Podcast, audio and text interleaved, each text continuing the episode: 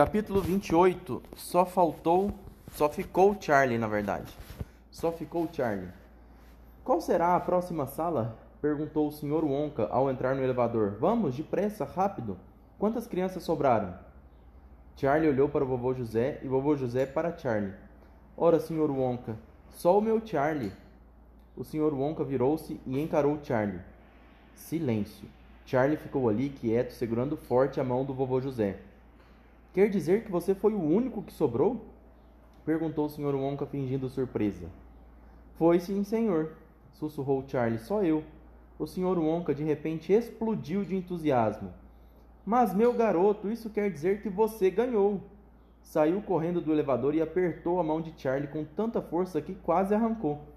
Meus parabéns, gritou o Sr. Wonka. Parabéns mesmo, estou encantado. Não poderia ser melhor. Que maravilha! Desde o começo eu tinha o palpite de que você seria o vencedor. Muito bem, Charlie, muito bem. É maravilhoso. Agora que, vai, agora é que a alegria vai começar. Mas não podemos nos atrasar. Temos ainda menos tempo a perder do que antes. Imagine tudo o que temos que providenciar, as pessoas que temos que buscar.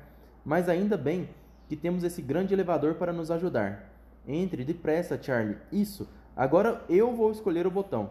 Os olhos azuis e brilhantes do Sr. Wonka se fixaram por um momento no rosto de Charlie. Vai acontecer alguma maluquice, pensou Charlie.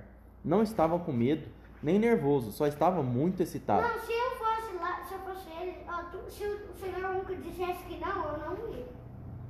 Como assim?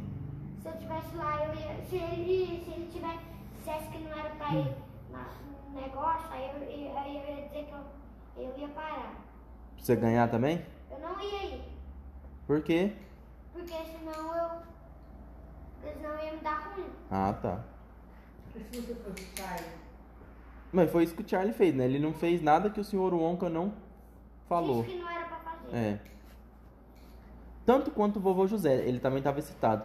O rosto do velho brilhava de contentamento ao observar os movimentos do Sr. Wonka, que tentava alcançar um botão no teto do elevador.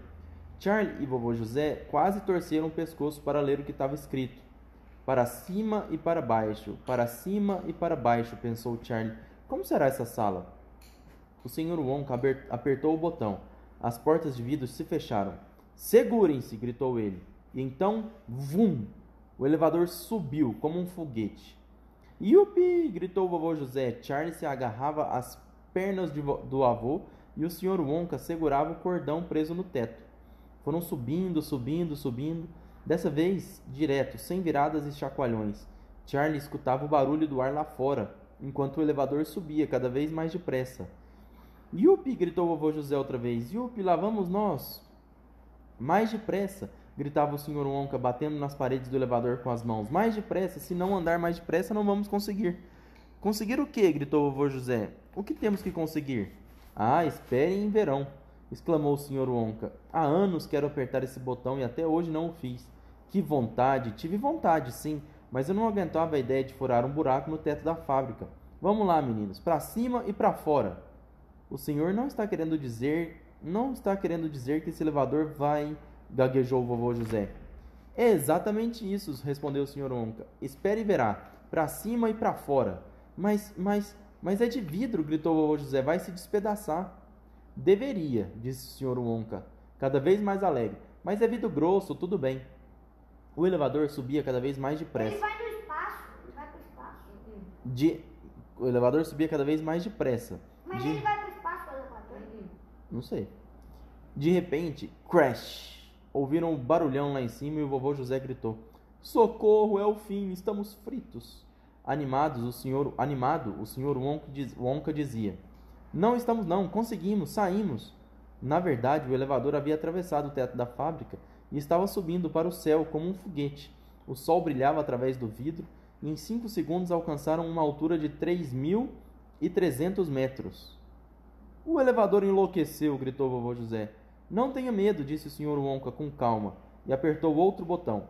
O elevador parou e ficou pairando no ar como um helicóptero por cima da fábrica. O elevador tava voando ou tinha um negócio? Estava voando. Como um helicóptero por, por cima da fábrica e da cidade, que se estendia lá embaixo. Ou então era invisível. É, eu acho que estava voando. que se estendia lá embaixo como um cartão postal. Olhando pelo chão de vidro em que pisavam, Charlie via as casinhas, as ruas e a neve que cobria tudo. Dava um pouco de medo estar pisando naquele chão de vidro, lá no céu. Parecia que a gente estava em pé, em cima de nada. Tudo bem? perguntou o vovô José. Como é que esta coisa se segura? Força açúcar. Ó a resposta para sua pergunta aí. Força açúcar. Um milhão de força açúcar. Olhem, apontou o senhor Wonka. Lá estão as outras crianças, estão voltando para casa.